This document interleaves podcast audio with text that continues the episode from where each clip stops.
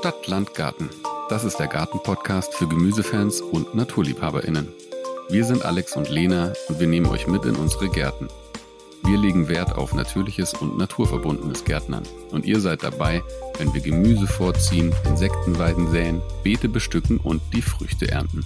Wenn wir lernen, Fehler machen, Erfolge feiern und jeden Tag ein kleines bisschen mehr verstehen, wie so ein Garten funktioniert.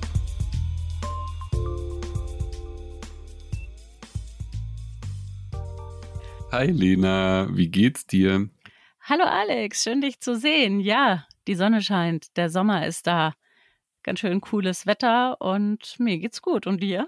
Oh, voll gut. Zwar ein bisschen von Mücken zerstochen gerade, weil irgendwie abends gießen, merke ich, ist ein Fehler. Ich werde mir jetzt den Wecker morgens einen Ticken früher stellen und morgens gießen. Aber hier wirst du von Mücken an der Regentonne direkt attackiert. Die Regentonne bei dir scheint noch voll zu sein, weil meine sind ehrlich gesagt schon leer. Hier hat vor kurzem so einen richtigen Platzregen gegeben.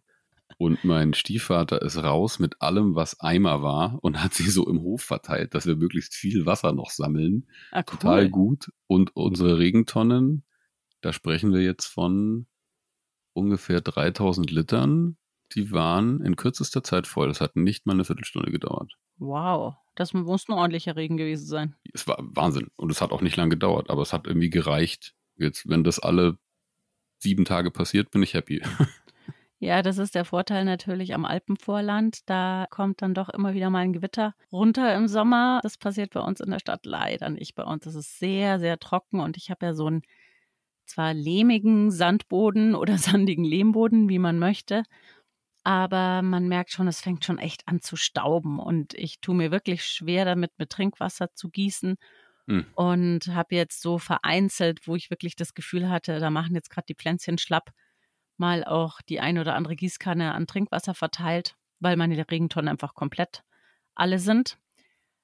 Aber ähm, ja, da müssen die jetzt irgendwie durch. Das müssen die jetzt lernen. Und ich habe gemerkt, dass so tief unten ist der Boden schon auch immer noch feucht. Mhm. Also man merkt, was da so im Frühjahr runtergekommen ist bei uns.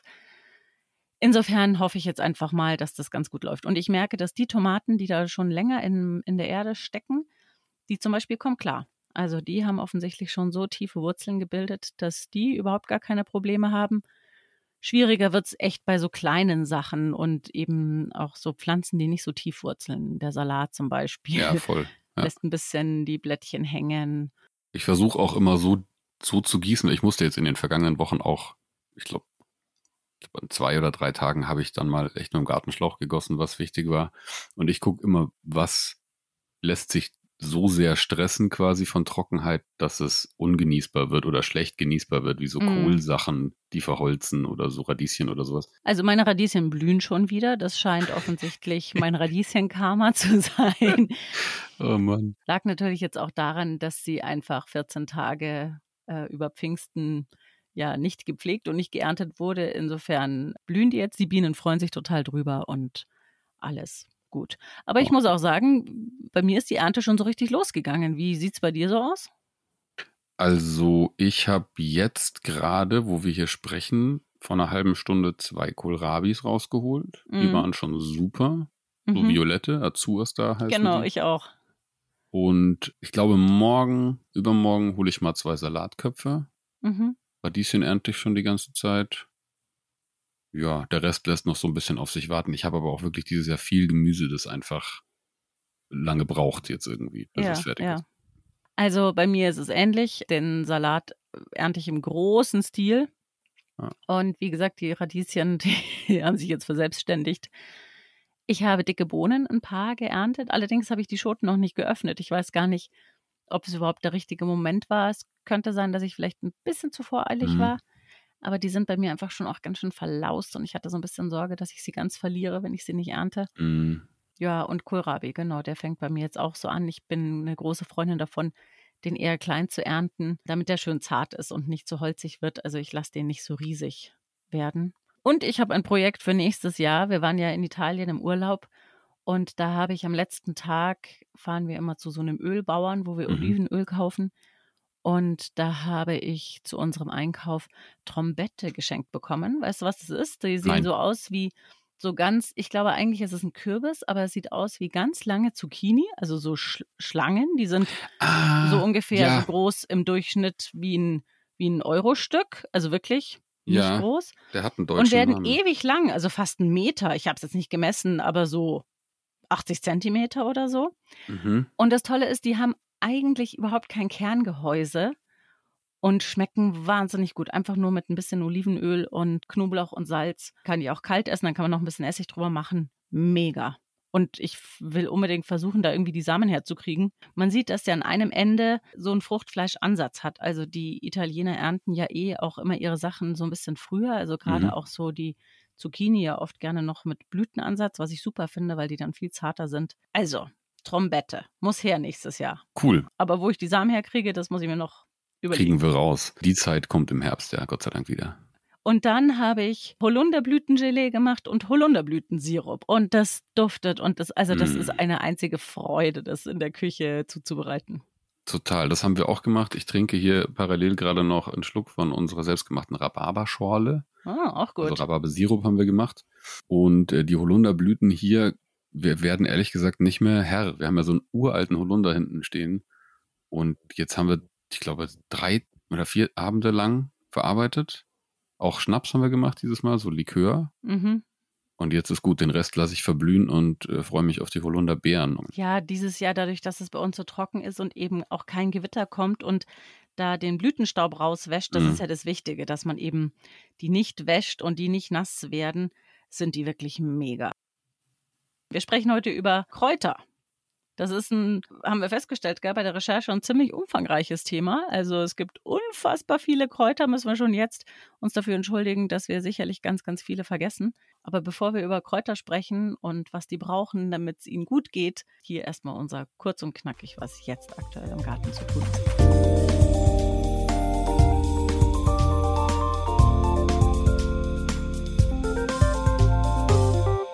Ihr könnt Tomaten ausgeizen, aber nur dann, wenn es unbedingt nötig ist. Stabtomaten ja, Strauch-Buschtomaten eher nein. Außerdem könnt ihr sie schütteln. Damit sorgt ihr dafür, dass äh, die Befruchtung stattfindet, außer von Insekten, quasi auch so ein bisschen durch Menschenhand. Wenn natürlich da der Wind durchpfeift, dann braucht ihr das nicht extra zu machen.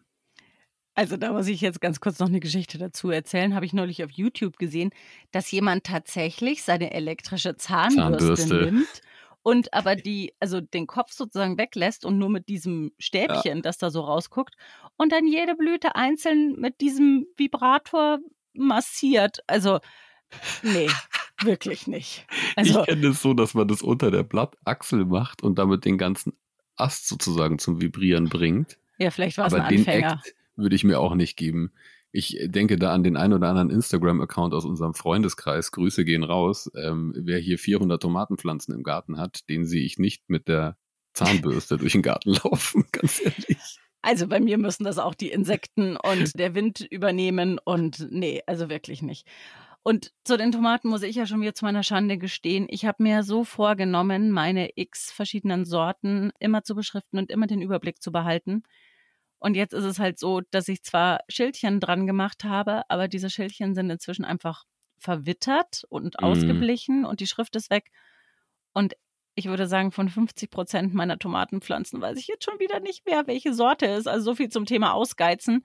Außerdem Unkraut zupfen. Es ist ein ewiger Kampf. Gebt Ja. nicht auf und packt euer Unkraut nicht direkt in den Kompost. Erstmal ein bisschen antrocknen lassen draußen oder gleich an einen eigenen Platz schütten. Ich habe so eine wilde Ecke.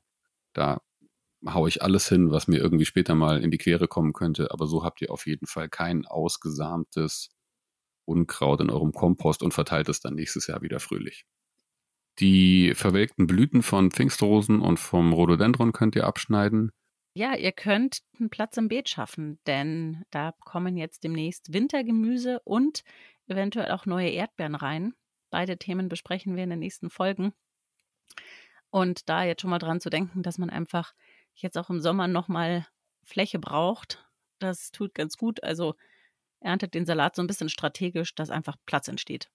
Vergesst das Düngen nicht eurer Starkzehrer, teilweise eurer Beerensträucher oder was auch immer. Dann ist jetzt die letzte Chance für das eine oder andere Gemüse zu säen, damit es in diesem Jahr noch was wird. Dazu gehören Karotten, Mangold, rote Beete, Zucchini und Kürbis. Und Achtung, wer hat die letzte Folge gehört? Regelmäßig euren Salat nachsäen, habe ich auch erst gestern Abend wieder gemacht. Jetzt kamen schon etwas spätere Sorten, unter anderem der erste Zikoriensalat. Und ich habe heute an dich gedacht, als ich in einem Bio-Supermarkt stand und habe Feldsalat gekauft und Spinat.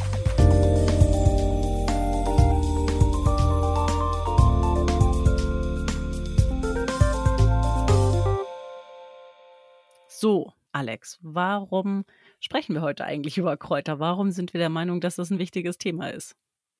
Naja, also erstens kein Garten ohne Kräuter, aber noch viel mehr erstens keine Küche ohne Kräuter. Wir sind ja beide schon durchaus Menschen, die sich gut und gerne mit dem Essen und dem Zubereiten beschäftigen. Und es gibt nichts Besseres, finde ich, als diesen Moment im Frühjahr, wo man sich den ersten frischen Basilikum auf den Salat schmeißt oder Petersilie irgendwohin so. Und äh, außerdem sind es tolle Bienenweiden. Also ohne Kräuter geht gar nichts. Dann sprechen wir auch ein bisschen über das Thema Heilkräuter. Also wir reißen es ein bisschen an. Kräuter haben ja nicht nur eine schmackhafte Wirkung, sondern eben auch eine gesundheitsfördernde. Man kann Tees draus machen beispielsweise. Auch dazu kommen wir später noch ein bisschen. Und ich finde ja das Tolle an Kräutern, dass sie eben auf jeden Balkon und auf jedes Fensterbrett passen. Also ich habe ganz viele Kräuter bei mir auf dem Balkon, weil ich eben ja meinen Schrebergarten ein paar Kilometer entfernt habe und wenn mir einfällt, ich koche jetzt gerade und brauche jetzt bitte Rosmarin oder Petersilie, dann schwinge ich mich nicht aufs Fahrrad und fahre erstmal in den Garten, sondern dann bin ich froh, wenn ich die eben in den Balkonkästen habe. Noch vielleicht ein letztes, warum Kräuter so toll sind. Ganz, ganz viele Kräuter, bis auf ein paar Ausnahmen leider, aber wirklich ganz viele Kräuter werden von Schnecken in Ruhe gelassen. Die sind einfach zu intensiv, haben zu viele ätherische Öle oder zu harte Blätter auch teilweise und die Schnecken lassen sie in Ruhe. Insofern finde ich Kräuter per se schon total gut. Absolut. Bevor wir uns jetzt auf die Kräuter stürzen und da so ein bisschen ins Detail gehen, vielleicht noch mal ganz kurz vorher so eine kleine Definition. Wir sind da jetzt so ein bisschen frei und entspannt damit, was wir als Kräuter definieren. In Vorbereitung zu dieser Folge habe ich mich ein bisschen eingelesen und erfahren, dass man eben Kräuter und Gewürze unterscheidet.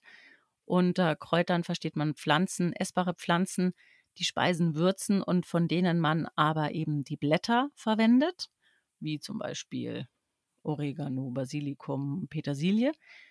Und Gewürze sind im Gegensatz zu den Kräutern dann Pflanzen, bei denen nicht die Blätter, sondern eben Blüten, Samen oder auch die Rinde oder was auch immer verwendet wird. Also von Zimt zum Beispiel oder Pfeffer oder ähnliches. Das sind dann eben keine Kräuter mehr, sondern Gewürze.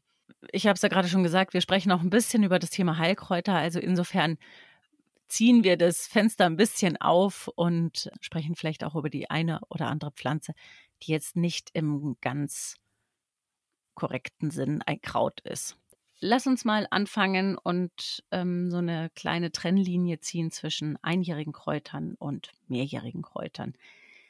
Denn in der Regel ist es so, dass man einjährige Kräuter aus Samen zieht. Das funktioniert total gut bei denen, bei fast allen von ihnen. Und mehrjährige Kräuter, die kann man schon auch aus Samen ziehen. Das ist aber oftmals nicht ganz so einfach oder dauert viel länger. Und deshalb kaufe ich die beispielsweise eigentlich immer als Stauden und pflanze sie ein. Und vielleicht noch eine kleine Unterscheidung, während man einjährige Kräuter eben wunderbar mitten ins Beet hinein säen kann und dort tolle Mischkulturen äh, kreieren kann, die gut für beide Seiten sind oder bei denen vor allen Dingen auch die Kräuter den Pflanzen total helfen und sie unterstützen, pflanzt man gerade mehrjährige Kräuter eben in so dieses klassische Kräuterbeet separat eben, weil sie jedes Jahr wiederkommen oder auch eben, darüber sprechen wir zum Ende der Folge noch, in eine sogenannte Kräuterspirale. Wenn wir jetzt mal von den einjährigen Kräutern sprechen, hast du so ein Lieblingskraut?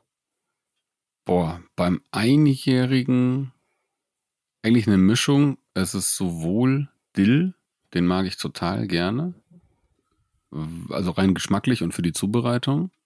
Und Kamille, weil ich die schon auch gerne zur Teezubereitung ernte und trockne. Und weil ich sie so faszinierend finde, die kommt wieder. Also eigentlich ist sie ja einjährig, aber sie samt sich unheimlich gut selbst aus. Ich entdecke jetzt zunehmend in meinem Garten an Standorten Kamille, die mit dem Standort vom letzten Jahr überhaupt nichts zu tun haben. Also entweder ging es wirklich über Wind oder es haftet an Schuhen an oder vielleicht auch irgendwie durch Vögel, die was abgepickt haben und dann durch ihren Kot wieder das woanders verteilt haben. Aber ich habe wirklich an Orten Kamille, wo sie eigentlich nicht sein könnte. Okay, ich finde Kamillentee jetzt nicht so wahnsinnig prickelnd. Gibt viele Menschen, ne? Aber ich finde sie auch ganz hübsch und ich habe sie auch dieses Jahr das erste Mal ausgesät und sie ist gut gekommen. Und ich freue mich darüber, dass sie da ist. Ich habe echt einige Lieblingskräuter. Ja. Ich liebe Basilikum. Also Ja. ich liebe nichts mehr als Basilikum, allerdings nur auf dem Balkon, weil ich weiß nicht, wolltest du denn nicht mal dieses Projekt ausprobieren, ob du es schaffst, den zwischen den Tomaten. Ich habe es Ja. komplett auf. Und Ich habe vier Basilikumpflanzen in meinem Tomatenhaus, drei äh, Strauchbasilikums, Basilikkumeriche, so äh, violette und eine kleinblättrige grüne und die leben. Man hat gesehen, unten ist so ein bisschen Schneckenfraß, ähm, aber bisher gehen die Schnecken lieber auf andere Sachen. aber du hast die Pflanzen gekauft und eingepflanzt. Ja, ja, Okay. ich habe äh, aus Samen tatsächlich nur ein bestimmtes Basilikum, das heißt, habe ich vergessen, italienischer Name mit so extrem großen Blättern, Mhm. die so handgroß sind, Letuce, Mhm. irgendwas. Und das habe ich immer noch in den Saattöpfen, weil es so langsam wächst. Aber das ist, glaube ich, eher für einen Kübel dann. Okay. Ja. Aber du hast recht, Basilikum liebe ich auch. Ich will, also wirklich, eigentlich finde ich die, die Entscheidung, was ist dein Lieblingskraut oder Lieblingsgewürz, finde ich unheimlich schwer. Ich finde auch Ringelblume toll. Total. Also ich habe auch, ich wollte nämlich gerade sagen, ich habe ein ganz spezielles Verhältnis zu Ringelblumen und Borretsch. Beide habe ich bisher noch überhaupt nicht verwendet. Also ich weiß auch, Mhm. dass man Ringelblumen essen kann. Ich ernte die Köpfe nicht im Garten, weil ich mir denke, oh, ich will heute drei Blüten auf dem Salat haben. Dazu ist einfach der Garten, glaube ich, zu weit weg. Auf die Idee komme ich gar nicht so richtig. Insofern freue ich mich einfach total über diese Farbe und auch darüber, dass sie so unkompliziert ist, dass sie Ja. überall und immer wieder kommt, dass die Schnecken sie nicht fressen. Die darf bei mir auch überall wachsen und wenn ich das Gefühl habe, ich habe zu wenig Ringelblumen, dann sähe ich noch welche aus. Mhm. Also das ist einfach, ich finde, das ist eine totale Pracht und die mag ich total gern. Und das Gleiche ist bei mir interessanterweise mit dem Boric. Der sät sich selbst gerne aus, dafür ist er bekannt, aber bei Mhm. mir sät er sich besonders gerne selbst aus. Überall, wo man steht und geht, in jedem Beet wächst der. Und ich lasse ihn ganz oft, beziehungsweise was ich dann mache, weil der wird ja doch auch relativ groß, dass ich ihn Mhm. ausgrabe und dann so an die Ränder umsetze. Das funktioniert ganz gut. Der ist wirklich hart im Nehmen. Die Insekten lieben den total. Mhm. Ja, vor Der allem die Hummeln, ne? durchwurzelt schwere Böden, hält offensichtlich auch die Schädlinge vom Kohl fern. Also deshalb darf der bei mir auch aus jeder Fuge wachsen und kommen und Ich finde den auch zum Essen total schwer. Also ich habe, es war, Boric war eines meiner allerersten Kräuter, die ich jemals angebaut habe, so als Jugendlicher im, im Topf. Und äh, ich finde die, die, die Blätter, die so ja fast schon stachelig sind, mm, in der Verwendung irgendwie unpraktisch. So, Mhm. für einen Gurkensalat. Das tut irgendwie weh und es ist, also Total. im Winter kannst du nur die jungen Blätter nehmen, aber es ist eine schöne Pflanze. Und Ringelblume, wir haben Ja. letztes Jahr Salbe gemacht für die Kinder.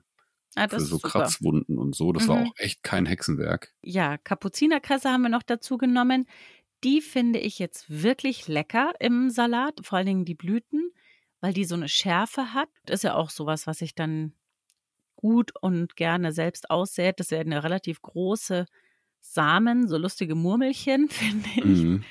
Ja, und von der Kapuzinerkresse, die geschlossenen Knospen, das habe ich noch nie ausprobiert, weil ich sie einfach blühen lassen will, weil ich sie auch so schön finde, kann man als Kapernersatz in Essig einlegen. Habe ich noch nicht gemacht, aber Mhm. soll ganz gut schmecken. Das geht mit einigen Blüten. Ich habe das mittlerweile so von aus meinem Freundeskreis sind einige Köche dabei, die machen das auch mit Schnittlauchblüten und mit Bärlauchblüten zum Beispiel. Mhm. Muss ganz toll schmecken. Und Ah ich glaube, Kapuzinerkresse ist ja ähnlich wie Tagetes, so als Lockpflanze dass quasi Blattläuse ja. und anderes Gekrieche eher dahin geht und dafür dann die Pflanzen in der Nähe in Ruhe lässt. Was ich noch im Beet habe, was auch immer wieder kommt, sind Koriander und Kerbel. Wirklich? auch super. Mega. Ich finde Koriander ja. voll schwer anzubauen. Nee, wenn du den einmal hast, der, also der kommt jedes Jahr wieder.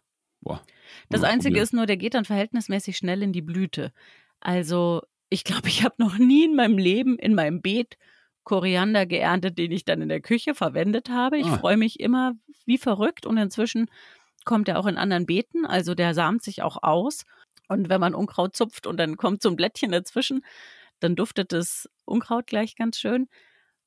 Also ich finde, wenn man es mal geschafft hat, den ein Jahr lang ja, blühen zu lassen, die Bienen finden den auch prima, dann geht das super. Und ich habe inzwischen so ein, so ein Beet mit einjährigen Kräutern, da wächst jetzt die Kamille, der Kerbel und der Koriander so ein bisschen durcheinander. Der mhm. hat sich da auch schon ausgebreitet. Das hat jetzt eher so ein bisschen Blumenwiesen-Feeling und weniger Nutzpflanzen-Feeling. Naja. Aber es ist irgendwie ganz schön.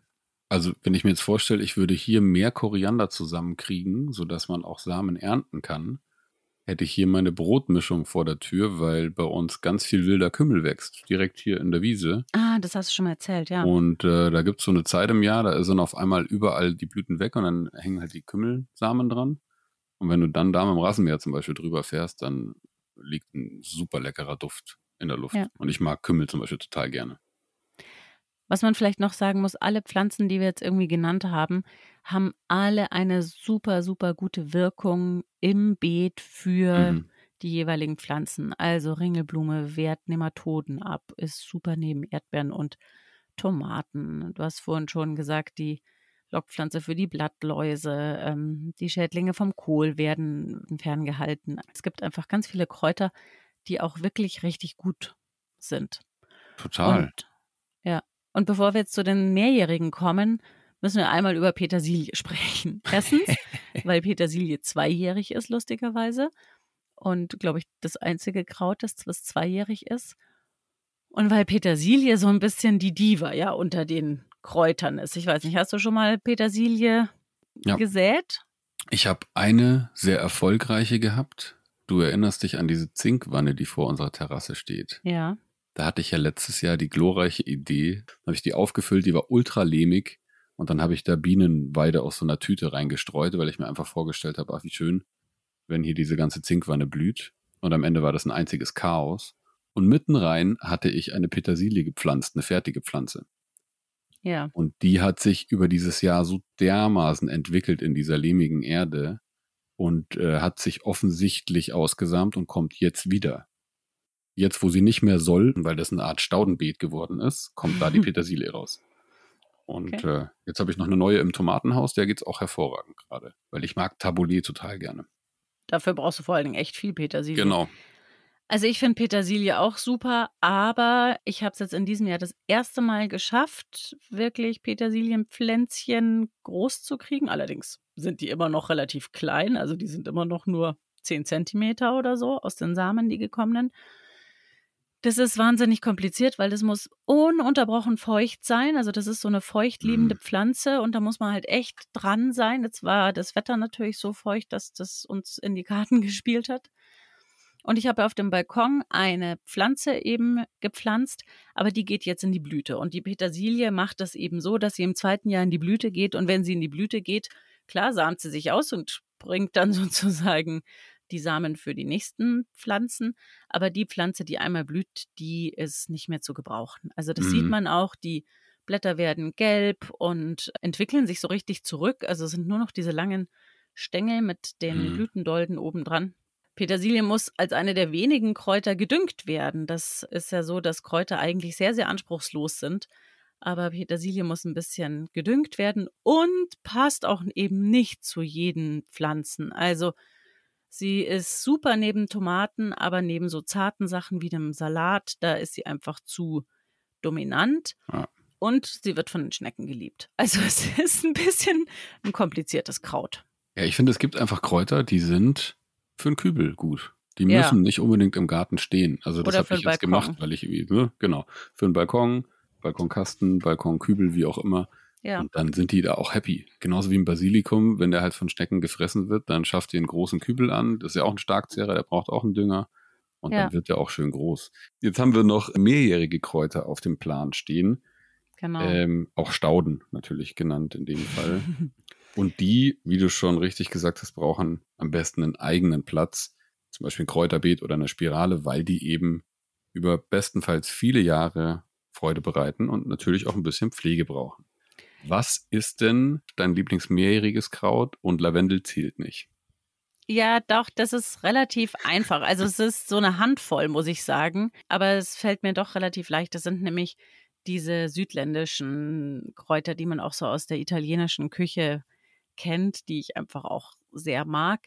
Und ich mag die Gerüche wahnsinnig gern. Also ich liebe Thymian, ich liebe Salbei, ich liebe Oregano, ich liebe Rosmarin. Alle vier, also Thymian, Oregano, Salbei und Rosmarin, brauchen eher sandigen und mageren Boden und können wundervoll mit Trockenheit klarkommen. Mhm. Also in meinem Garten geht's denen total gut.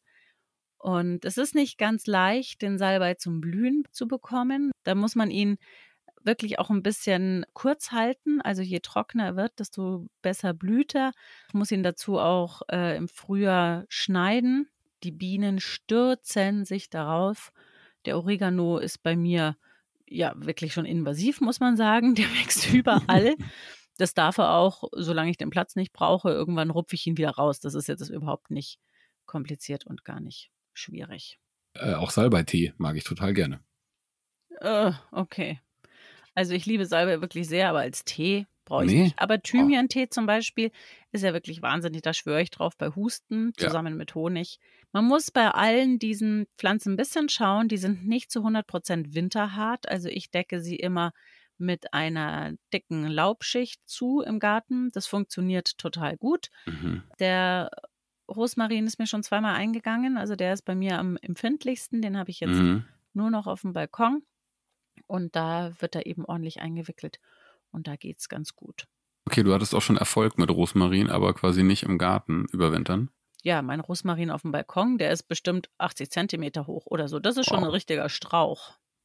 Oder Schneidest du den dann zurück ins alte Holz dann im, im Herbst oder im Frühjahr oder Ich lasse den einfach wachsen? Einfach. und zwischendurch zupfe ich halt mal ein Ästchen ab ah, für die. Lasagne, für die Bolognese. Also mein Lieblingsmehrjährige ist ja Minze in verschiedensten Formen. Ich stehe jetzt nicht so auf, keine Ahnung, Schokoladen- und Ananasminze und was es da so für Züchtungen gibt, aber so die klassische marokkanische Teeminze und Mhm. Spearmint und sowas mag ich total gerne, weil da mag ich nicht den Tee so gerne, sondern eher so ins kalte Wasser einen Minzzweig oder auch so, so Nachspeisen. Aber wenn ich eine Pflanze habe, die Läuse hat, dann ist es immer die Minze. Und zwar egal, ob ich sie im Topf habe oder wir hatten dieses alte Hochbeet, wo über Jahre Minze gewachsen ist. Die Minze hat immer Läuse oder Minzrost. Immer. Interessant. Auch jetzt schon wieder. Ich habe zwei neue draußen von der Gärtnerei, die wirklich auch schon etabliert groß sind. Die kriegen jetzt wieder Läuse. Also ich habe sowohl eine Minze im Kräuterbeet als auch auf dem Balkon und ich bin äh, niemand, die zu sehr dezimiert. Es gibt ja genug Menschen, die irgendwie sagen, die braucht eine Wurzelsperre oder so, weil Mhm. die sich sonst so wahnsinnig ausbreitet. Wobei man sagen muss, dass die Minze bei mir im Garten gerade vom Beinwell eins auf den Deckel bekommt, weil ich nicht damit gerechnet habe, dass der Beinwell so riesig wird. Also der ist locker 1,20 Meter inzwischen hoch Was? und im Echt? Durchmesser zwei Meter oder so. Also es ist ein Busch, der wuchert alles zu. Und drunter, also ursprünglich mal daneben, aber drun, jetzt drunter steht die Minze und hat nicht so wahnsinnig viel zu lachen. Insofern, Krass. die, die kommt ganz tapfer. Die ist weit davon entfernt, jetzt alles zuzuwuchern. Der wird jetzt gerade vom Beinwell gezeigt, äh, ja, wer hier der Herr im Haus ist. Ich finde übrigens die Minze, weil du gerade gesagt hattest, Rhizomsperre und so. Also ich finde das im Balkonkästen zum Beispiel wesentlich problematischer, weil sie halt links gepflanzt wird und es ganz rechts wieder rauskommt auf einmal. Also bei mir sind die Erdbeeren viel invasiver. Die kommen Ja, wirklich richtig. überall raus. Die machen dieses komplette Beet platt gerade. Jetzt wird es halt nächstes Jahr ein Erdbeerbeet. Ich bin ja nach wie vor eine Freundin davon, dass irgendwie der Boden zugewuchert sein soll. Mhm. Ich schreite dann ein, wenn ich den Platz brauche. Aber solange Ja. ich den Platz nicht brauche, sollen die Sachen da wuchern, wo sie sollen. Muss ich weniger mulchen? Alles super. Ich habe ja ein großes Kohlbeet, da wo letztes Jahr die Kartoffeln standen. Und irgendwie, ob der Tatsache, dass da jetzt so viele verschiedene Kohlsorten wachsen, habe ich dazwischen nackten Erdboden und das gefällt mir irgendwie gerade gar nicht so. Ich Hm. mulch zwar fleißig, aber wenn da was wachsen würde, würde es mir irgendwie besser gefallen. Ich weiß auch nicht. Kannst du mal ein bisschen Ringelblumen säen? Habe ich schon. Dauert. Mehr. Dauert mir zu lang. So, was haben wir noch für mehrjährige? Ja, wir haben vielleicht die Melisse, die Mhm. sicherlich eine schöne Pflanze ist, nicht ganz so wild wuchert wie die Minze, gut duftet. Zitronenmelisse und so, glaube ich, kennt man. Habe ich auch, benutze ich nie, aber finde ich schön. Ja, kann man auch mal in so ein Wasser schmeißen oder so. Genau. Und worüber wir vielleicht noch sprechen sollten, ist Schnittlauch, der einfach gut zu teilen ist, um ihn auch mal zu verjüngen oder auch an einen anderen Standort zu setzen. Also mein Schnittlauch wird einfach irgendwann sehr groß und sehr hart. Der geht dann in die Blüte. Dann Mm. kann man ihn nicht mehr so richtig verwenden. Also mein Schnittlauch ist eindeutig eher ein Frühlingsschnittlauch. Der hat da so seinen Platz. Allein die Blüten sind auch ein schöner Anblick und deshalb will ich den auf keinen Fall missen. Ysop finde ich persönlich ganz toll. Der wächst bei mir im Garten in der Lavendel- und Kräuterhecke, die wir so haben, an zwei Enden. Der ist durch seine wahnsinnige Intensität auch weniger zum Verzehr geeignet. Also man kann den benutzen, aber äh, der kann auch Krämpfe auslösen, wenn man zu viel davon zu sich nimmt. Vertreibt aber ebenso Kohlweißlinge, Läuse und Raupen, wie so viele andere Kräuter, die so einen hohen Anteil an ätherischen Ölen haben. So, und dann reden wir jetzt vielleicht zum Ende noch über das Thema Kräuterspirale. Also wir Ja. haben ja gesagt, man kann Kräuter in einem Beet anpflanzen, so wie ich. Man kann Kräuter querbeet anpflanzen, auch so wie ich. und dann gibt es diese Kräuterspiralen. Das ist so ein Beet in so ja Schneckenform, muss man fast sagen. Und innerhalb dieser Spirale gibt es eben verschiedene Zonen. Und je nach Zone pflanzt man die entsprechenden mehrjährigen Kräuter. Und die Idee Mhm. ist eben, dass es oben, also sozusagen, wenn wir uns vorstellen, wir gucken von oben auf ein Schneckenhaus drauf, also in der Mitte des Hauses, das ist sozusagen oben, da hat man einen sehr sandigen und sehr nährstoffarmen Boden. Und da ist es sehr trocken. Da hat man eben eher so diese südländischen und trockenheitsverträglichen Kräuter. Und dann nimmt der Humusgehalt, je mehr man eben sozusagen die Schnecke nach unten oder das Häuschen nach unten wandert, nimmt der Humusgehalt der Erde immer mehr zu. Und in einer ganz, ganz richtigen Kräuterspirale, also die Idee ist, dass am Ende dann da wirklich auch noch ja ein kleiner Teich ist Mhm. mit der feuchtesten Ecke. Und da unten hat man dann eben zum Beispiel auch sowas wie Brunnenkresse oder so, was halt wirklich Wasser braucht und geht dann eben von oben von den trockensten Sachen nach unten. Das sieht ganz hübsch aus, das braucht aber ein bisschen Platz. Man nimmt gerne da so Trockenmauer, Mhm. dann haben die Eidechsen auch gleich noch ein bisschen Unterschlupf. Also das ist auch ökologisch gesehen eine ganz gute Errungenschaft. Ich persönlich bin mir irgendwie noch nicht so sicher, ob ich es wirklich schön finde. Mm. Mir fehlt auch momentan so ein bisschen der Platz, weil es ist einfach ein echt großes Kunstwerk, das man dann da hat. Ja, wir reden schon von zweieinhalb bis drei Metern am Im breitesten Durchmesser, gell? Durchmesserpunkt. Genau. Ne? Ja, ja, genau. Mm. Aber wenn ich mal irgendwie eine Ecke habe, wo ich denke, da brauche ich mal eine Veränderung oder so, dann ist das sicherlich eine schöne Idee, um auch mal einen Akzent im Garten zu setzen. Also ich hätte schon auch Bock auf eine Kräuterspirale, vielleicht ohne Teich. Aber wie, ich hätte, glaube ich, eher Lust auf den Bau des Ganzen, so dieses Projekt, Hm. Als sie dann über viele Jahre zu haben. Die ist schon auch pflegeintensiv, damit sie einigermaßen schön aussieht und nicht irgendwann wie eine Ruine. Also aus ökologischen Gründen, gerade wenn man sich auch für so eine Feuchtzone entscheidet, ist es sicherlich durchaus eine, eine gute Idee. Ja, ich finde, wir haben innerhalb unseres Gesprächs äh, mal wieder einen sehr guten Überblick verschafft, was so das Thema einjährige und mehrjährige Kräuter angeht und wie wir so darüber denken und in unseren Gärten damit umgehen. Ich würde sagen, bevor wir jetzt äh, uns verabschieden, hier noch unser Wissen to go.